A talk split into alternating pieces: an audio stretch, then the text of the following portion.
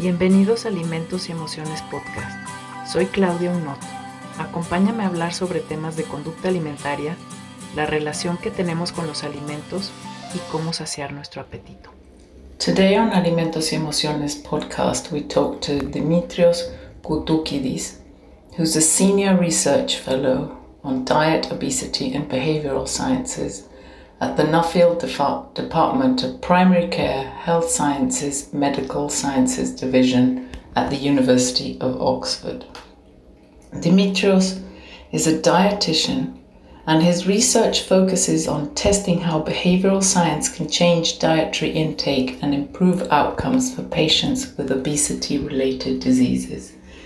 In 2017, he completed his PhD in nutrition, dietetics, and behavioral sciences at University College London, funded by the UCL Grand Challenges. For his PhD, he adapted a theory based behavior change intervention for endometrial cancer survivors and piloted in a randomized controlled trial. As a postdoc at UCL, he worked in two clinical trials of dietary and physical activity interventions in cancer survivors.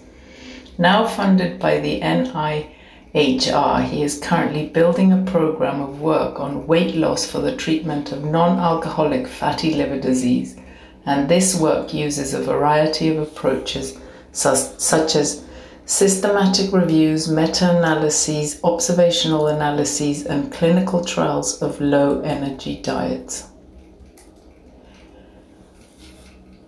Today, we're going to talk to him about uh, interventions in fatty li- inter- behavioral interventions in fatty liver disease. Please remember to share this episode, subscribe to Alimentos y Emociones podcast, both on YouTube and Spotify and leave your comments. Press the notification button and help us grow this channel. Hello, everyone, and welcome back to Alimentos y Emociones podcast. I am very happy to be here today with Dimitrios Koutoukidis, who is going to talk to us about uh, weight loss interventions for fatty liver disease. Hi, Dimitris. How are you? It's really good to have you here. Hi, Claudia. Thanks for inviting me. It's a real pleasure to be here. Uh, it, I mean, this is a really interesting subject, and I'm sure that uh, I know that there are a lot of listeners there who would who are really interested in hearing all about it. But, but, but we, before we jump in, I kind of would like to start with you know what your background is and how you got into all of this. So if you kind of can take us through that, that would be really good. Yeah, sure. I did my undergrad in nutrition and dietetics in uh, Greece. And uh, since then, I was quite interested in uh, in research. I did uh, a couple of research placements in the Greek islands, consenting patients and taking diet histories and so on. So then I thought, okay, I'll do a master's to learn a little bit more about that. And so I was fortunate enough to get a scholarship and go to UCL, and I did my master's there. My and I wanted to continue for a PhD uh, because it seemed like a very interesting and cool thing to do, especially because we really didn't have all the answers, and it seemed like we did need the research to help our patients and the public on best ways to have a healthy diet and be more active. So I, yeah, I did my PhD. I applied for a PhD. I did my PhD there in uh, healthy eating and physical activity uh, in cancer survivors. And after that, I did uh, a short postdoc at UCL and then moved to Oxford uh, to continue with my postdoc and focus on on weight loss interventions for fatty liver yeah. So you've been uh, essentially working on weight loss interventions for quite a while now, and um, we met at UCL, you know, with uh, yes. Becca Beeken, who we shared as a supervisor at the time. Absolutely, yes. Trying to finish our PhDs. um, it's it's always it's always so important to have like the right supervisor Yes, and, it is. Yeah, that stuff. Yeah. And then you moved. I mean, you moved from UCL to this amazing research center, you know, in Oxford. Can you tell us a bit about that and what you've been doing there since? Yeah. So uh, I moved in uh, uh, at the Nuffield Department of Primary Care Health Sciences uh, at the Health Behaviors team, which is led by Professor Susan Jebb and Professor Paul Aveyard. We have done uh, quite a lot of work on uh, weight loss interventions that are scalable for use through the NHS for the general public a lot of their their work had been at the time that I joined around um, weight loss diets and how we can have effective weight loss for as many people as possible. So I thought that this was a very appealing concept. Uh, and then they had secured some funding to do work on fat liver disease. Uh, so then I um, I started applying that uh, for this, and I've learned. I've yeah I've learned quite a lot of things through that, and it has been a really enjoyable experience. Yes, I, I, bet it has. What, um, where do we start when we start with fatty liver disease and sort of let, maybe we can start with fatty liver disease and then we can go on to sort of like the weight loss intervention yeah. side of it and all the research that you've done that you've done, your systematic reviews and everything. Yeah. So uh, people. Uh, it's a disease that affects about one in four adults, so it is quite prevalent, oh, yeah. uh, not only in the UK but also worldwide. I think we see not extremely different prevalence estimates across the world. Um, and so, uh, fatty liver disease affects one in four adults, not only in the UK but across the world, and we see that the prevalence estimates do not really hugely differ across across countries. Um, so it is a problem. It is a worldwide problem. It can cost a lot of money, especially because uh, this can progress to serious liver disease, to liver transplantation, liver cirrhosis, uh, and liver cancer. Now, uh, uh, of course, not everybody is going to progress, but it is a big risk factor. Um, so uh, I guess yeah, this is uh, how it, how it all started from getting the understanding of uh, of the prevalence and uh, the main contributing factor that we see on that is um, metabolic disease and obesity. Yeah. So that's why the interest in trying to see whether weight loss intervention is going to have some form of effect. Uh, exactly. Uh, so at the moment, there is uh, a big, pipeline of pharmacological treatments uh, that they're being tested to see if they are effective in treating non-alcoholic fatty liver disease and its several forms, but none of them have shown to actually be effective. Um, and we do know that weight loss seems to be very promising on the grounds of uh, that the, metab- the obesity and the metabolic disease is related to fat liver, and the main state treatment in the guidelines is around lifestyle modification. However, the question is how do we actually try to achieve this at the population level? Yeah, the weight loss. I mean, the weight or the weight maintenance, or both. Uh, we uh, have seen from uh, one of the analyses I've run that uh, the more weight you gain, regardless of your starting weight, the, the worse your chances are of, of progressing in terms of the disease. Uh, so, definitely, avoidance of weight gain is important. But in terms of weight maintenance uh, after weight loss, the important thing is to first, I guess, achieve the weight loss before we start focusing on ways to maintain the weight. Okay. So you let me get the the sort of picture. You've been working, you've done two systematic reviews. Yeah. Um, over the last since 2019 and then last year and then work that you've been doing still this year and publishing this year. Can you walk us through that and how you've managed to sort of paint a picture of what like weight loss intervention means, you know, for people with fatty liver disease, non-alcoholic yeah. fatty liver yeah. disease? Yeah. So uh, essentially, uh, this whole, this whole work started um, back in 2017 uh, when uh, we were looking at the clinical guidelines for non-alcoholic fatty liver, and we were seeing that there was no strong there was no strong evidence that weight loss interventions are effective for treating non-alcoholic fatty liver disease, but there was quite a lot of literature around. So we thought that the best way was to try to summarize that. Um, so that's why uh, I did the two systematic reviews. Uh, the one focused on, on randomized controlled trials of weight loss interventions versus usual care or versus less intensive weight loss interventions.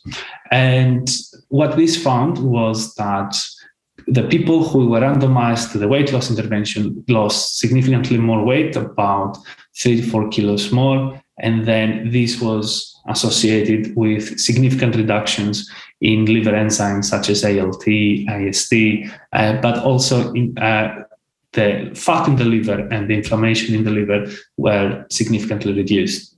So from a non-alcoholic uh, fatty liver disease point of view, the things that we care uh, about in terms of monitoring the disease and in terms of seeing how the disease is progressing would be uh, the liver function test, so ALT, AST, um, the, the liver fat, uh, the liver inflammation, and most importantly, the fibrosis in the liver. So that's how much scarring there is in the liver. Uh, so uh, what we showed was that uh, we are, weight loss improves the liver enzymes, improves the fat, improves the inflammation, but there was no evidence that it actually improves scarring. And that's the most important thing to improve. So, so, so, uh, so if you you try and get, um, you know, you try and get the weight loss, but there's no improvement in the scarring. Exactly. Or you achieve so, some form of weight loss without improvement to the scarring. Exactly. Okay. Uh, so one of the main reasons for that was probably uh, there were probably two main reasons for that. The one was that there was not sufficient amount of weight loss because it was only around uh, three kilos, and therefore uh, this is probably very small to have meaningful effects on something so serious as a scarring. And the second is that there was very limited evidence from trials that actually had gone and measured liver fibrosis okay. through a liver biopsy, which is the gold standard measure of doing that. Yeah. Uh, because, of course, it's invasive, it's expensive. Uh, patients don't really like that. And therefore, yeah, you get into uh, this pickle, if you like, uh, where there is no evidence because it's very difficult to collect this data. Uh, so because of that, uh, I extended the systematic review to look at uh, observational studies. So these were typically studies of bariatric surgery or um, big trial. Uh, definitely one big trial uh, where everybody got the weight loss intervention, so nobody was in the control group, and they had biopsies at baseline and at follow-up. And uh, what it showed was that the more weight you lose, there was higher chances that your fibrosis uh, might improve. Uh, so there is a there seems to be a, a dose response effect, but um, yeah, it is small and it has it doesn't come from extremely high quality data at the moment. Okay, so again, you have this situation where the your first recommendation would be once you get diagnosed with some form of fatty liver disease, non-alcoholic fatty liver disease, because the other one is like you know a, a, a, different issue. Even though some of the treatments can be similar, um, when you have uh, that your non-fatty liver disease, right, would be not to gain any weight. That would be like the first recommendation. Yes. And then to try and lose some weight so that if you do have some fibrosis, then you could not reverse it, but control it? Yes. Uh, the idea would be that uh, if you if you if you lose weight, you probably are going to control it in a way that for some people, it might regress and it might improve. And for some people, we're just extending how long they will stay in the st- in the same stage and they don't progress to the next. Okay, then if you have uh, you know these weight loss interventions, um, there is a point where you just have to say, okay, what would be the best weight loss interventions that we could try and sort of manage for mm-hmm. these patients, and what yeah. have you found there?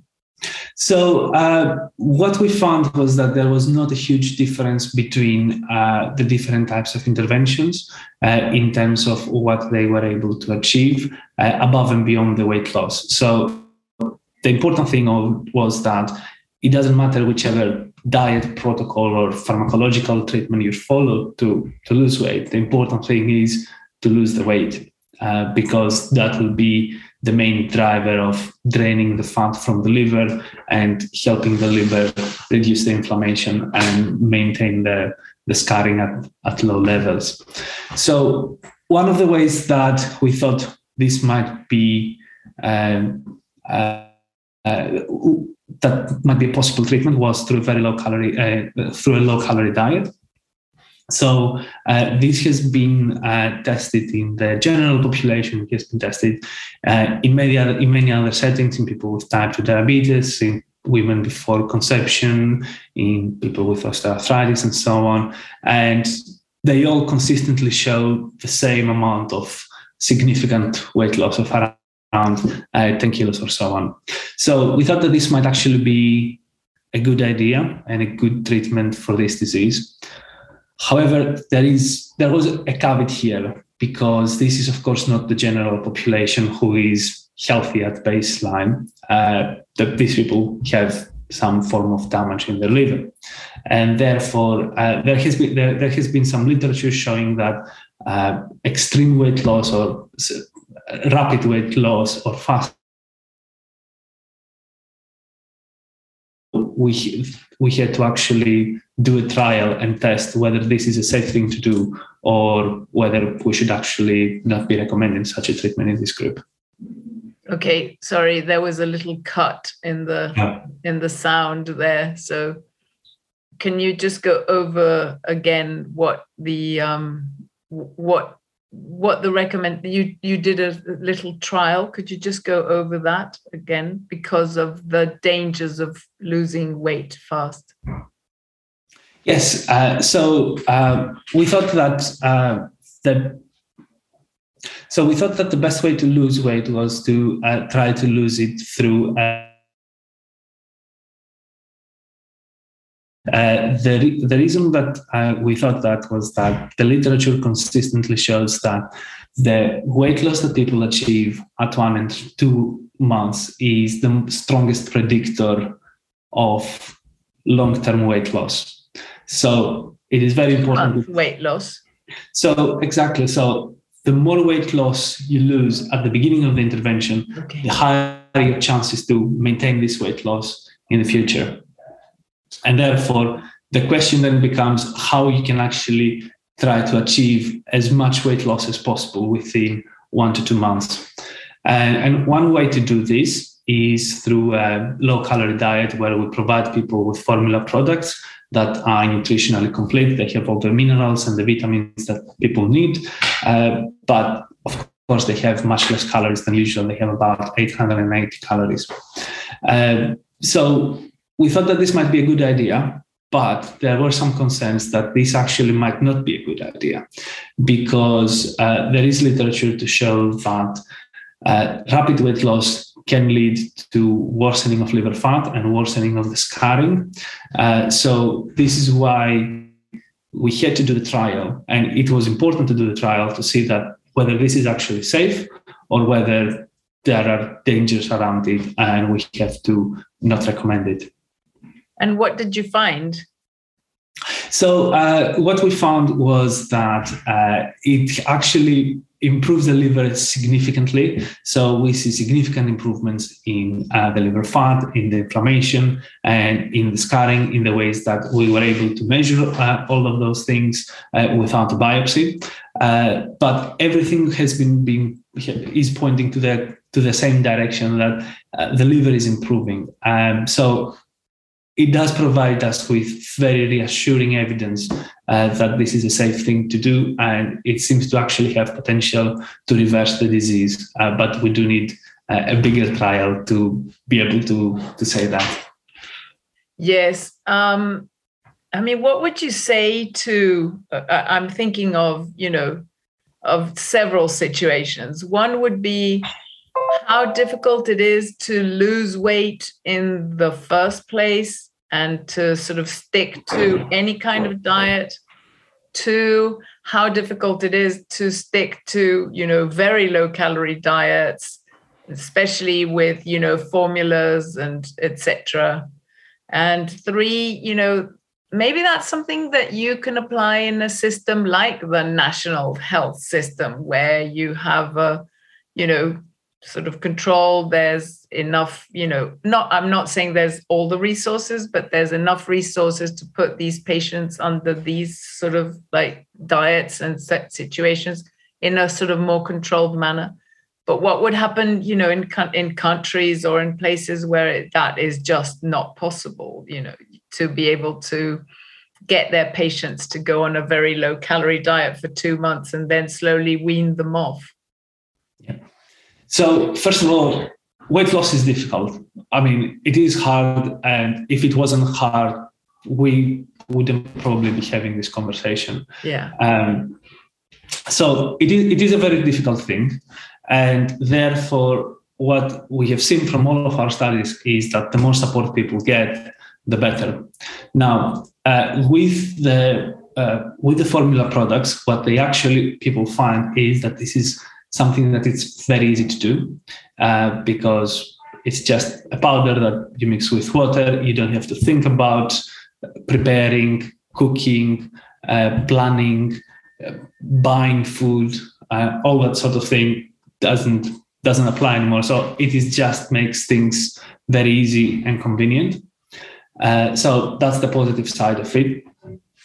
On the less positive side, of course, you have less uh, opportunities for social interactions or you might find them a little bit more dif- you might find it more difficult going to a restaurant and so on. Uh, but of course this is a period that is a very specific period. It's not something that happens for a, for a, for a very long time. So it is about trying to uh, be concentrated on the effort for this short amount of period uh, and what we what we do see is that people do actually find it uh, find it that they are able to stick to it.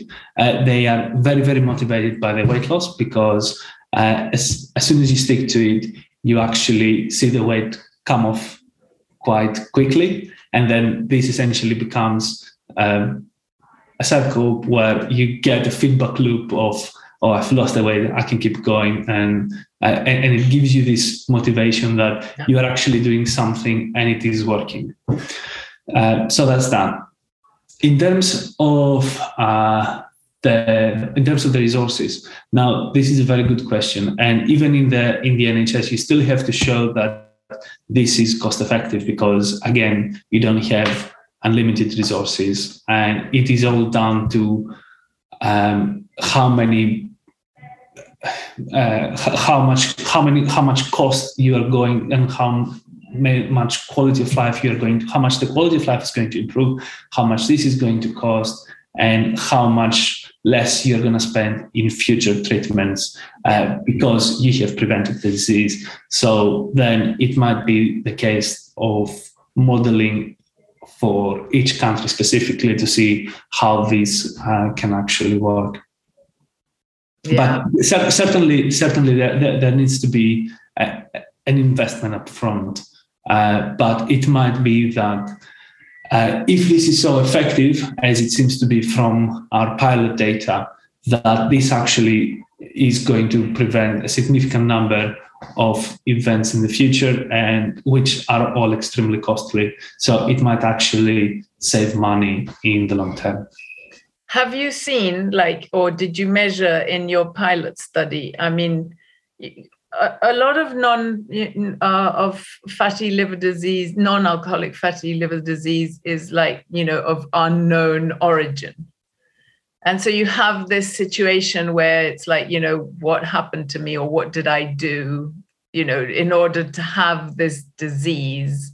So therefore maybe you know or was it you know what caused it did i cause it? Did i do something wrong? You know did i do something to cause my disease? And and therefore maybe the motivation to actually want to lose the weight or want to stop the weight from being gained might be higher because you have like a you know like a drive or something. I don't know. I'm just i'm, I'm just trying to imagine have you found any of this or measured any of this uh, how do you see the so so so this is the typical thing that we would see in clinic when we would typically when people will typically get the news uh, where they will be very surprised because they typically link liver disease with alcohol and they haven't been drinking. So um, they're like, but then why would I have liver disease? And of course, for the majority of cases, this this is a case of having uh, having obesity, having excess uh, body fat, uh, having type two diabetes, hypertension, which are all things that that, that drive the disease. Uh, but the, the important thing there is to to reframe this in a way that okay we can there's something that you can do about it and there's something that you can do about um, improving your uh, your chances in the future and i think this is what people do find uh, do find motivating motivating uh, the other thing that they do actually find motivating is when the weight loss occurs and you see significant changes in your liver, you actually do get motivated because you do see the changes in the liver and you do get the um, motivation to keep going. Okay. Because you see that it is working.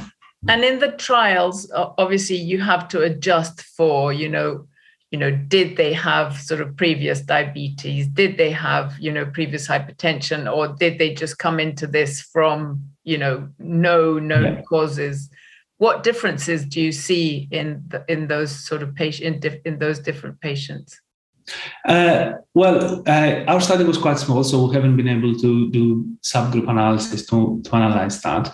Uh, but our data at the moment do not actually shows that there is a trend. There's, there seems to be, it, does, it doesn't matter whether you have type 2 diabetes or hypertension uh, in terms of your liver disease and how this is going to improve. Uh, what we do see is that because people who go on a low calorie diet, who are on medication for their diabetes or hypertension, uh, they have to, to stop or reduce them. This is an additional motivation for them uh, because they simply stop having to go, they, they, they stop uh, the medication. And this is uh, something that people are very keen to do. Okay. That, that, that, well, that's good to know that they don't want to sort of like carry on taking the medication in order the, the, major- the majority of them don't. The majority of them don't. They feel much better off not having them. So you've been doing this is really interesting you know from a point of view as like a dietitian how you've been able to mix the whole sort of uh, clinical side with the research or more like you're a researcher but you're also you know in the hospital doing the work directly with the patients? How what does your work days and you know life look like? So i think the important thing is to build collaborations with the the right teams and uh, with uh, in, in terms of the medical teams and the nurse teams that you need to um, to work with. Uh, so in my case this is the, the hepatologists that i work with and I have been very fortunate to be able to uh, be in the John Radcliffe Hospital and recruit people in clinic and uh, yeah, see see and see their progress as, as they go through the diet.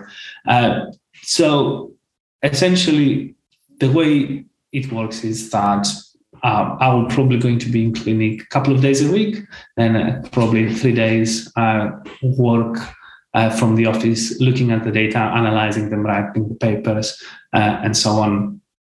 And we do have a, a, a, second dietitian who is actually providing the support and coaches the patients uh, throughout the throughout the intervention. Because, of course, the one thing is having the formula products, but the other thing is that you do have the support, and that is very very crucial. And you do need the dietitians uh, to do that uh, because uh, the first the, the, period of the shakes is going to finish at some point and then you want people to establish healthy a healthy dietary pattern. And that's where we're best placed to deliver that. Yeah. And and even just the day to day of like you know I, I imagine having to drink a shake for two months and the boredom of that and you know the different you know it's like i want to eat a piece of bread right now because you know i like bread. I don't want to you know. So all that support as well that you have to that you have to get from the dietitian specifically. And like you say the weaning Absolutely. period.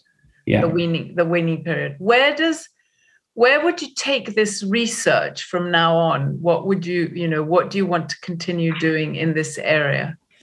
So uh, because we had such promising data from uh, from the first study now we are doing a, a, second study which is again a small pilot trial but uh, this is in people who already have established cirrhosis of the liver uh, due to non-alcoholic fatty liver disease. So what we're essentially trying to see is that when we go to uh, people who have more severe disease, if this is still okay to do. Um, so that's that's really exciting and still ongoing at the moment. Um, yeah, and hopefully we'll be able to have a big trial after that. Yes. Good luck with that. Dimitris, is there anything else that you would like to add? I mean, I'm sure we could carry on developing this, but this gives us a really good sort of you know general picture of the work that you've been doing and the sort of interventions that we need for these sort of patients. Um, is there anything else you'd like to add? I think that the important messages for people would be to try and find a problem that they're interested in. And it's a it's something that also the society thinks it's a an interesting problem. And you know try to work to to solve it with uh, with the right team. And I think there are plenty of opportunities from for dietitians to to do that and to be involved in research. So the most important thing would be to uh, just email somebody who you think is doing interesting work and get in touch. Yeah. That's how we did it yeah exactly exactly we, we just emailed people who we thought were doing interesting work and look at what's happened. Exactly exactly. I think this, this is pretty much i guess how i started my my phd and yeah. Yeah me too. So no that's that's actually really really good advice. Yeah thank you thank you for that. I will put links you know to uh obviously to the papers these two reviews and the, the, the, latest work that you've been doing on this, which has just been phenomenal, the way it's also sort of, you know, been recited and cited, etc. And um, if people want to get a hold of you, Twitter is probably your yeah. best. Yeah. yeah. That's where Dimitris actually posts quite a lot of stuff and is, you know, very, is, uh, you're definitely busy on Twitter, which is nice to see. I, I like that. So um, thank you so much. Thank you for being here. It's uh, this has been a, a, an interesting talk, and I hope to see you know more work coming from that, or whatever you decide that you're going to carry on doing in the future. Thanks, Claudia. Thanks for having me. It's been really, really nice. Uh, and I just want to tell everybody, you know, please remember to click the notifications and press the bell and send this episode to those, you know, you know are interested in this, not only this line of work, but, you know, maybe liver disease is not your area, but it might be, you know, definitely a way of linking, you know, dietetics to research and to see the outcomes. So thank you. Thank you all for listening. And I remind you all that we continue to nourish each other. See you next time. Bye. Gracias por escuchar un episodio más de Alimentos y Emociones Podcast. No olvides dejar un comentario, suscribirte al canal y presionar el botón de notificaciones. Y recuerda, nos seguimos nutriendo.